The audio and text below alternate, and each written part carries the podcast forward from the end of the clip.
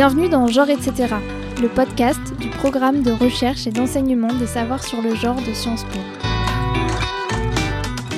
Depuis plusieurs décennies, notamment depuis la loi réintroduisant en France le divorce par consentement mutuel en 1975, le nombre de familles monoparentales n'a cessé d'augmenter. Aujourd'hui, une famille française sur quatre est monoparentale. 3,4 millions d'enfants vivent avec un seul de leurs parents, 84% de ces parents gardiens sont des femmes. En principe, lors d'une séparation ou d'un divorce, un système de versement mensuel d'une contribution pour l'éducation et l'entretien des enfants se met en place. Le montant de cette contribution, couramment appelée pension alimentaire, peut être fixé par consentement mutuel des deux parents ou déterminé par un ou une juge aux affaires familiales. Mais en pratique, plus d'un tiers des pensions sont totalement ou partiellement impayées en France. Cela concerne environ 315 000 familles. Un nouveau mécanisme, mis en place depuis le 1er janvier 2021, vise à pallier ces non-versements. Désormais, la Caisse nationale d'allocation familiale peut servir d'intermédiaire et assurer le versement des pensions alimentaires. Le parent redevable paie la pension à la CAF, puis la CAF se charge d'allouer les fonds aux parents bénéficiaires. Dans ses travaux de recherche, Émilie Bilan-Curigné, professeure des universités au Centre de sociologie des organisations de Sciences Po, s'intéresse aux dispositifs qui cadrent les individus dans leur vie privée, en particulier à l'occasion des séparations conjugales. Elle a publié en 2019 Gouverner la vie privée, paru aux éditions de l'ENS, un ouvrage sur l'encadrement inégalitaire des séparations conjugales en France et au Québec. Bonjour Émilie Bilan-Curigné. Bonjour. Pour commencer, pourriez-vous nous expliquer comment fonctionnent les pensions alimentaires en France? Eh bien, pour démarrer, je pense qu'il faut dire que les pensions alimentaires, ou la contribution à l'entretien et à l'éducation des enfants, pour reprendre le terme juridique, est définie par le droit, est définie dans le Code civil français. Donc l'article qui concerne ce dit système indique, je cite, Chacun des parents contribue à l'entretien et à l'éducation des enfants à proportion de ses ressources, de celles de l'autre parent, ainsi que des besoins de l'enfant. Donc on le voit, le Code civil prévoit que une fois que les parents ne vivent plus ensemble, quand ils sont séparés, ils doivent se partager la prise en charge économique, matérielle de euh, leur ou de leurs enfants, à proportion de leurs facultés respectives, de leurs ressources, et en fonction des besoins de ces enfants qui varient selon l'âge, selon le type de scolarité, etc. Donc c'est ça qu'on appelle communément, à l'oral, la pension alimentaire. Alors le Code civil, il pose cette question, cet enjeu, dans des termes très généraux très large. Donc ensuite, dans mes recherches, menées dans plusieurs équipes en France et au Québec, nous nous sommes intéressés à la manière dont les professionnels du droit, les juges, les avocates et les avocats, les professionnels de la médiation familiale aussi, travaillent concrètement ces enjeux de pension alimentaire. Et la première chose qu'il faut dire, c'est que c'est le sujet le plus fréquent qui intervient à l'occasion des séparations. En tout cas, quand les parents ont des enfants mineurs ou à charge, évidemment. Donc c'est un sujet extrêmement répandu, sur lequel les différends entre les parents sont aussi fréquents. Par contraste, c'est un sujet dont on parle peu dans l'espace public, et c'est un sujet, en tout cas en France, dont les professionnels du droit ne se saisissent pas véritablement. Pour eux, ce n'est pas le sujet principal, c'est pas le sujet le plus important. C'est un sujet qui fait l'objet d'un traitement routinisé, pris dans des habitudes de travail. Et ces habitudes de travail, en France, elles conduisent à trois caractéristiques très importantes à avoir en tête. Le Code civil pose la pension alimentaire comme un principe général. Mais dans les faits, il y a bien des séparations dans lesquelles aucune pension alimentaire n'est fixée. Les statistiques du ministère de la Justice permettent d'établir que dans un tiers des séparations ou des divorces judiciarisés, il n'y a pas de pension alimentaire. Pourquoi? Parce qu'on considère que le parent, qui est le plus souvent le père, qui devrait payer la pension, n'a pas les moyens de payer cette pension. Ou alors parce qu'on considère, en particulier dans les cas de résidence alternée, dans les cas où les enfants vivent en alternance au domicile de chacun de leurs parents, qui vont se partager ce coût de l'enfant par moitié. Autrement dit, il y a un tiers des enfants dont les, parents sont séparés qui peuvent pas compter sur la pension alimentaire. Et qu'est-ce qui se passe dans ces cas-là? Eh bien, on le sait, vous l'avez dit d'ailleurs dans votre introduction, que dans l'extrême majorité des cas, ces enfants y vivent avec leur mère, pour des raisons qui tiennent à la manière dont s'est organisé le travail parental avant la rupture. Hein, on sait que les mères, elles assument la très grande majorité du travail domestique et du travail parental durant la vie commune. Qu'elles ont aussi organisé leur vie sur le marché du travail pour pouvoir prendre en charge les enfants. À la séparation, du coup, beaucoup de parents se mettent d'accord pour que l'enfant soit confié à la mère. Mais quand il n'y a pas de pension alimentaire qui est versée à cette mère, eh bien ça signifie que celle-ci assume de fait l'entièreté du coût de l'enfant. Ou alors, on y reviendra peut-être plus tard, qu'elle va devoir aller chercher auprès des administrations des prestations sociales pour la soutenir pour la prise en charge de ses enfants. Donc ça, c'était le premier fait. Il n'y a pas toujours une pension, bien que ce soit un principe général dans le droit. La deuxième chose à avoir en tête, c'est que ces pensions, leur montant, il est relativement faible. Il est relativement faible parce que les modes de calcul des pensions reposent sur une conception restrictive du coût de l'enfant. Je l'ai lu tout à l'heure. Dans le Code civil, on dit il faut tenir compte des besoins des enfants. En fait, dans les pratiques de calcul utilisées par les avocates et les juges, c'est assez rare qu'on tienne compte des besoins véritables des enfants. On en tient compte, bien sûr. Par exemple, un enfant qui est porteur de handicap, là, on peut évaluer ses besoins spécifiques. Mais dans les autres cas, en fait, c'est seulement quand on arrive en haut dans l'échelle sociale, dans l'échelle des revenus, que les professionnels du droit vont faire des calculs très détaillés pour savoir combien coûtent les enfants. Dans la majorité des cas, en fait, le mode de calcul des pensions repose sur la capacité à payer du parent débiteur, qui est, on l'a dit, le plus souvent le père. Et ça, ça veut dire que le coût de prise en charge des enfants du côté des mères, Hein? Le coût notamment sur le marché du travail, le fait par exemple qu'elles peuvent être amenées à travailler à temps partiel quand elles ont la charge quotidienne des enfants, mais ça c'est pas pris en compte dans euh, le calcul des pensions et donc ça euh, aboutit à des pensions qui sont bien limitées euh, au regard du coût effectif des enfants. Un autre facteur à prendre en compte, c'est que en France, les pensions alimentaires sont fiscalisées. C'est-à-dire que la mère, mettons, qui reçoit une pension, doit déclarer cette pension comme un revenu pour ses impôts. Elle va potentiellement payer des impôts dessus, et qu'à l'inverse, le père qui paye une pension alimentaire, eh bien lui, il va pouvoir déduire cette pension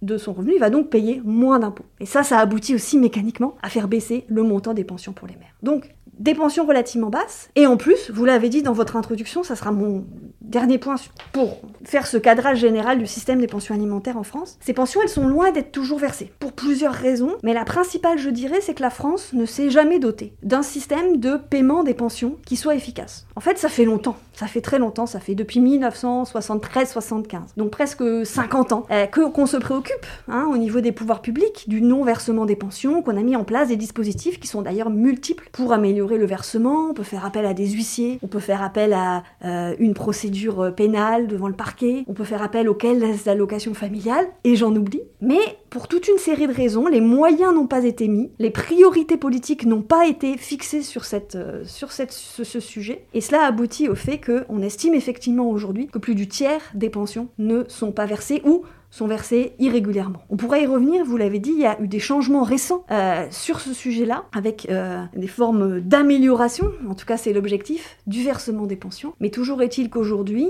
bien des mères, euh, ayant la charge complète des enfants, se retrouvent sans avoir les moyens d'y faire face. Merci pour cette présentation du, cas français. Et dans votre livre, Gouverner la vie privée, vous adoptez une démarche comparative, c'est-à-dire que vous étudiez l'encadrement des séparations conjugales à la fois en France mais aussi au Québec. Et sur ce thème précis du versement des pensions alimentaires, vous expliquez que la France a 20 ans de retard sur le modèle québécois. Euh, au Québec, la pension déjà est plus souvent fixée. Lorsqu'une pension est fixée, son montant est plus élevé et elle est plus souvent versée. Est-ce que vous pouvez nous expliquer ces différences? Oui.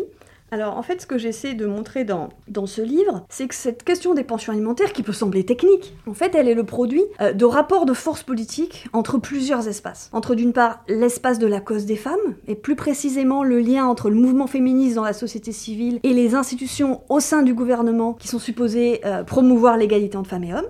Premier acteur majeur. Deuxième enjeu, l'État-providence Hein, je parlais tout à l'heure de politique redistributive. Bah, quelle conception de la redistribution on a dans chaque pays et comment cette logique redistributive s'arrime-t-elle ou pas avec un agenda d'égalité et un agenda féministe? Et puis le troisième grand acteur, c'est le monde de la justice, le monde des professionnels du droit, dont j'ai commencé à vous dire qu'il est en France peu investi sur ces questions économiques, sur ces questions de pension alimentaire. Donc au Québec, effectivement, 20 ans de retard, 20 ans d'avance par rapport à, la France, plutôt on pourrait même dire 25, puisqu'en fait c'est depuis 95-96, le début, le milieu des années 1990, que le Québec, de même que d'autres juridictions, hein, euh, en particulier dans ce qu'on appelle en France le monde anglo-saxon, a mis en place une série de dispositifs pour faire en sorte que les pensions elles soient plus élevées et puis qu'elles soient plus souvent payés. Et ces dispositifs, donc ces réformes du milieu des années 1990, elles s'expliquent par la rencontre des intérêts différents mais convergents du mouvement féministe, de l'État-providence et du champ juridique. Concrètement, les féministes québécoises par rapport aux féministes françaises, elles se sont beaucoup plus mobilisées par les enjeux sur les enjeux économiques, autour de la question de l'appauvrissement des femmes séparées,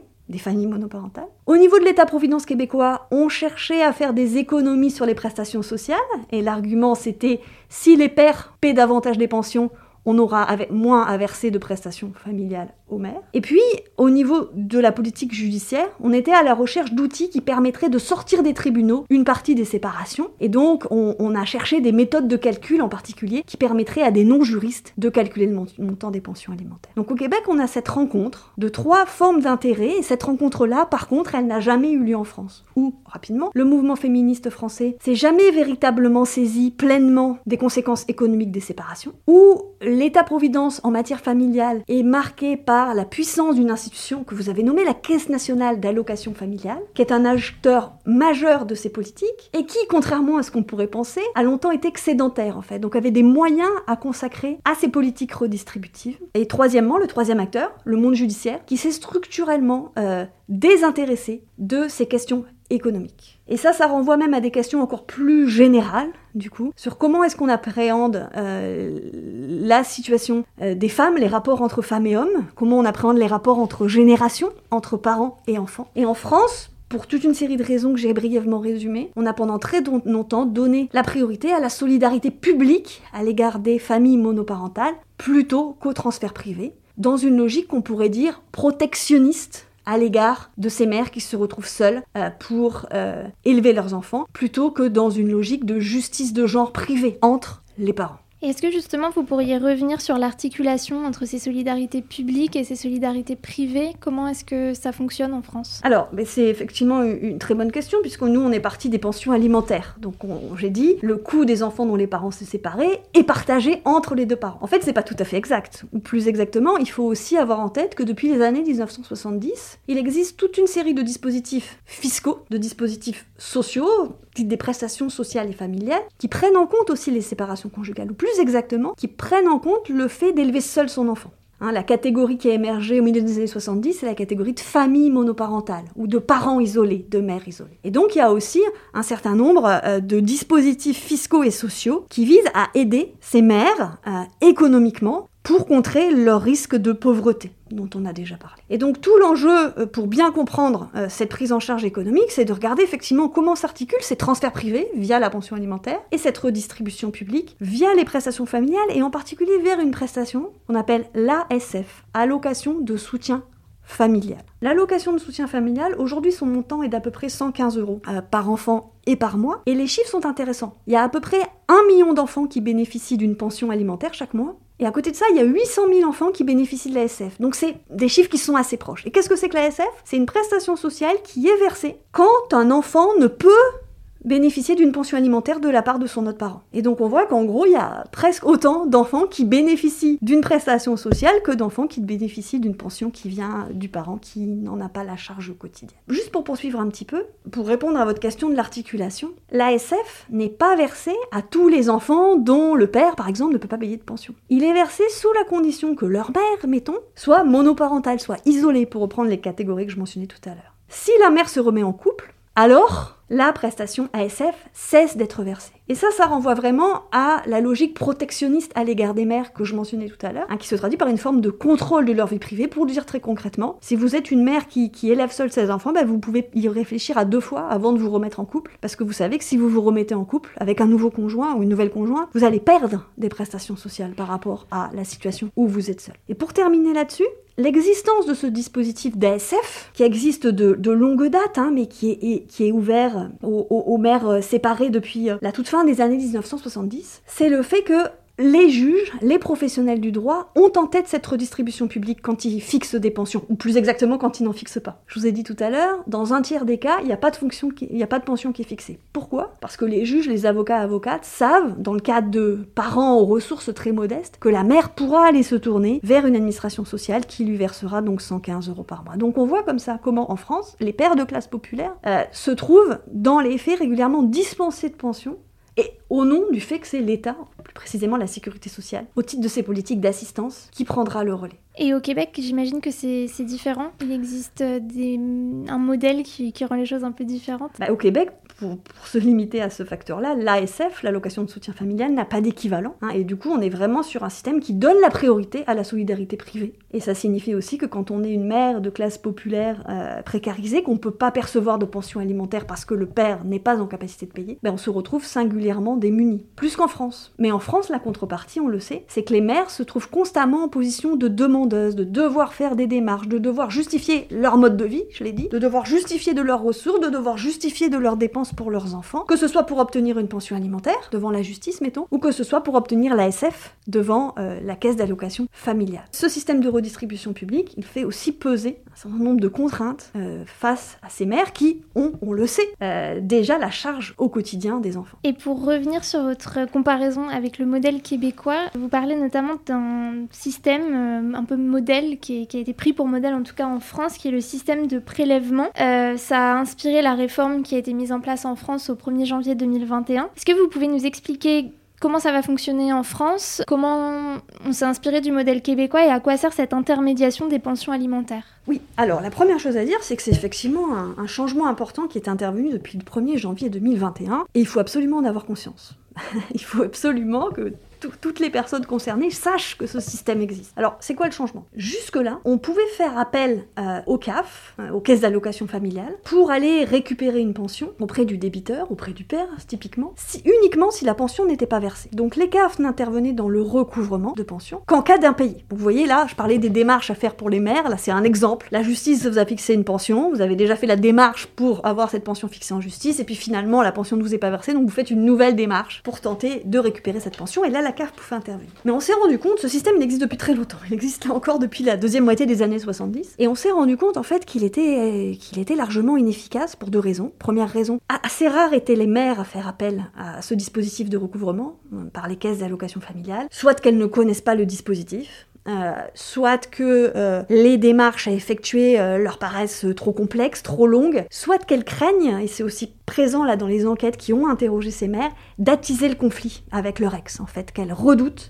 de, de ressusciter les difficultés qu'elles ont vécues avec leur ex au moment de la séparation. Donc en gros, hein, au moment où, vers 2017, là, quand on a évalué le dispositif existant, on s'est rendu compte que seulement 10% des mères victimes d'impayés faisaient appel à ce dispositif. Donc c'était clairement un dispositif inefficace, et on sait aussi que les caisses d'allocation familiale, elles avaient du mal, même dans les 10% considérés, même dans les cas où les mères les sollicitaient, à aller effectivement récupérer la pension. Et ça, ça s'explique par le fait que c'est un travail assez compliqué en fait pour les CAF d'aller récupérer des pensions. Euh, en gros, les CAF, leur boulot de base, c'est de verser de l'argent, c'est de verser des prestations, et là, c'était l'inverse. Il fallait aller chercher de l'argent. Ça voulait dire par exemple qu'il fallait qu'elles se mettent en relation avec les employeurs des, débiteurs de pensions alimentaires. Et à l'époque, récente encore, il y avait euh, peu de personnel dédié à ce type de travail. Euh, c'était un travail qui prenait beaucoup plus de temps que le travail ordinaire et qui avait donc tendance à être un peu délaissé par les équipes qui n'en avaient pas véritablement les moyens. Donc, tout ça pour dire que au bout de 45 ans de ce dispositif finalement orienté vers les impayés, il y a eu un diagnostic assez largement partagé de son inefficacité. Et donc là où le changement très important intervenu le 1er janvier 2021, c'est que désormais, il n'y a pas besoin qu'il y ait un impayé pour que la CAF serve d'intermédiaire. C'est-à-dire, comme vous l'avez dit dans votre introduction, on a un document officiel qui fixe une pension, ça peut être un jugement, ça peut être un acte d'avocat dans le cadre des divorces par consentement mutuel, ça peut être une convention entre les parents qui a été homologuée par les CAF, puisque désormais les CAF peuvent aussi homologuer des, fixations de pension, ou alors ça peut être simplement un des deux parents qui demande au CAF. Et donc, si ces conditions sont réunies, bah alors les CAF, elles peuvent servir d'intermédiaire, elles peuvent aller chercher la pension sur le revenu du débiteur pour le reverser à, à, à la créancière. Donc on pourrait dire parfait, voilà, désormais on va concerner l'ensemble des familles. Sauf que, premièrement, je reviens à ce que je vous disais au tout début tout à l'heure. Il y a un tiers des situations dans lesquelles il n'y a pas de pension. Et le développement de la résidence alternée, qui progresse en France, on le sait, a conduit à une raréfaction des pensions. Et ça, on pourrait vraiment le questionner. Qu'il n'y ait pas de pension quand les parents ont exactement les mêmes revenus et quand ils s'occupent exactement le même temps de l'enfant, ça paraît logique. Mais on le sait, il y a des inégalités structurelles de revenus entre femmes et hommes, et donc très souvent dans ces cas de résidence alternée, en fait, la femme, elle gagne moins que l'homme. Donc euh, la solution qui existe en France, qui est de dire, qui n'est pas la solution générale, mais qui est la plus fréquente, de dire on partage les frais à moitié, bah, en fait c'est une forme d'inconscience à l'égard de ces inégalités économiques entre femmes et hommes. Donc il y aurait aussi à réfléchir à ces situations dans lesquelles les pensions ne sont pas fixées, parce que s'il n'y a pas de pension fixée, bah, par,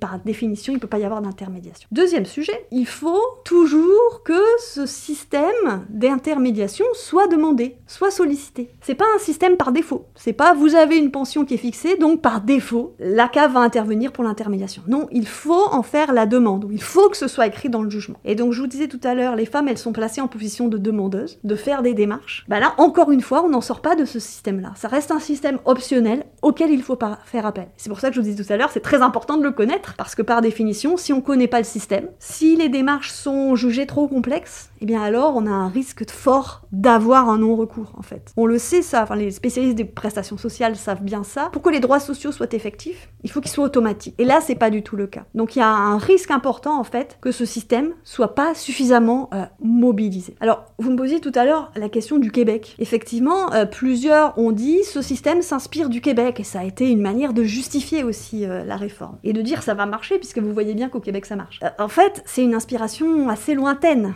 assez indirecte puisqu'au Québec, l'intermédiation, elle est par défaut. Pas besoin d'en faire la demande. Par défaut, vous êtes dans ce système-là et par contre, si vous voulez ne pas y être, bah, là il faut en faire la demande. C'est un mode d'intervention inversé. Et comme je le disais tout à l'heure, bah, le système québécois par défaut, il est beaucoup moins sujet à du non-recours que le système français qui reste euh, optionnel, qui reste sur demande. Et peut-être une dernière question pour terminer, une question un petit peu plus globale. Est-ce que l'ensemble de ces systèmes, à la fois de pension alimentaire plutôt privée et d'ASF euh, plutôt de solidarité publique, euh, peuvent permettre à court terme, à long terme, de repenser la conception française de la coparentalité. Alors, la coparentalité, pour le dire de manière très simple, c'est l'idée qui domine aujourd'hui chez les professionnels du droit, chez les professionnels du secteur social, qu'un enfant a intérêt à ce que ses deux parents, quand ils sont séparés, s'occupent de lui. Cette idée de coparentalité, comme étant conforme à l'intérêt de l'enfant, elle est portée dans le droit euh, depuis la fin des années 90, donc ça fait une bonne vingtaine d'années maintenant, donc elle n'est pas nouvelle. Mais que vous ai-je dit au tout début? Je vous ai dit au tout début que, en grande majorité, la résidence des enfants, elle restait fixée chez la mère, que du coup, en grande majorité, c'est le père qui se retrouvait en situation de payer la Donc ce que j'ai pu montrer à partir de mes recherches, c'est qu'en France, on a, euh, au cours des dernières décennies, depuis les années 1970, développé ce que j'appelle une conception symbolique de la coparentalité, qui s'oppose à ce que j'appelle une conception pratique de la coparentalité. Pourquoi symbolique? Parce qu'on a énormément mis l'accent sur l'autorité parentale, sur le fait que père et mère doivent pouvoir être impliqués dans les décisions relatives aux enfants. L'autorité parentale, c'est l'idée, elle est conjointe, le plus souvent après une séparation, un divorce. Ça signifie que les deux parents ont la responsabilité des enfants qu'ils ont eu en commun et doivent prendre ensemble les grandes décisions liées euh, à ces enfants, en particulier en matière de scolarité, de santé, etc. Pourquoi est-ce qu'on a mis l'accent là-dessus euh, Ça renvoie en fait au savoir qui informe les interventions auprès des familles. En France, on le sait, la politique familiale, elle a fortement été influencée par la psychanalyse, psychanalyse de type lacanien, promue notamment par Françoise Dolto, qui a insisté énormément sur la figure symbolique du père. Le père comme autorité. Donc le père comme autorité, ça veut dire le père qui s'implique dans les décisions relatives à ses enfants, plus que le père qui s'implique dans la vie quotidienne des enfants. Et cette conception, elle a contribué, et là on en revient à notre sujet, à dévaluer, à dé déprécier, avoir à invisibiliser les enjeux économiques de prise en charge des enfants et donc en particulier les questions de pension alimentaire. Alors aujourd'hui, vous me direz, les choses changent un peu elle change un peu, mais en même temps sans dériver de ce chemin de long terme qui est de plusieurs ordres. Premier ordre, je le répète, je l'ai déjà dit, c'est que c'est toujours les femmes qui se retrouvent en position de demandeuse et qu'elles se retrouvent du coup surveillées, voire entravées dans leur vie privée du fait de cette confrontation aux exigences de l'État. Deuxième élément euh, structurant dans, la longue durée, on a tendance à isoler ce qui se joue au moment des séparations conjugales, après les séparations conjugales, à ce qui s'est joué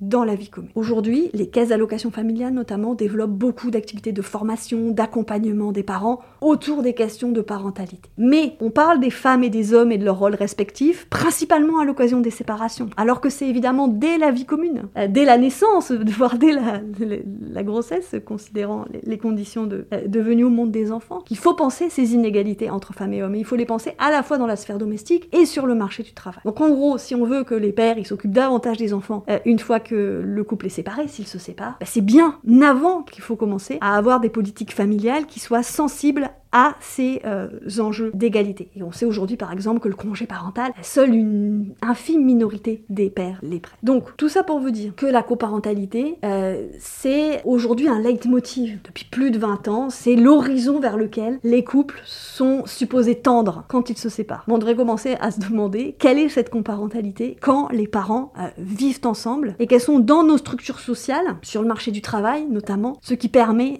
cette coparentalité. Et on devrait aussi essayer le plus possible d'avoir une compréhension pratique de la coparentalité, qui intègre en particulier les enjeux économiques, de pension alimentaire, de redistribution dont nous venons de parler ensemble. Merci beaucoup. Merci à Émilie Bilan-Curinier pour cet échange et merci à vous pour votre écoute. Genre etc., c'est le podcast du programme de recherche et d'enseignement des savoirs sur le genre de Sciences Po. La musique est signée Lune. Un lien vers la transcription de cet épisode est disponible en description. Pour aller plus loin, vous retrouverez aussi en description des liens vers différentes références bibliographiques, dont le livre d'Émilie Bilan-Curinier, Gouverner la vie privée. Si vous avez aimé cet épisode, n'hésitez pas à nous le dire sur votre plateforme de podcast préférée ou sur les réseaux sociaux Twitter et Facebook, at présage genre. À bientôt!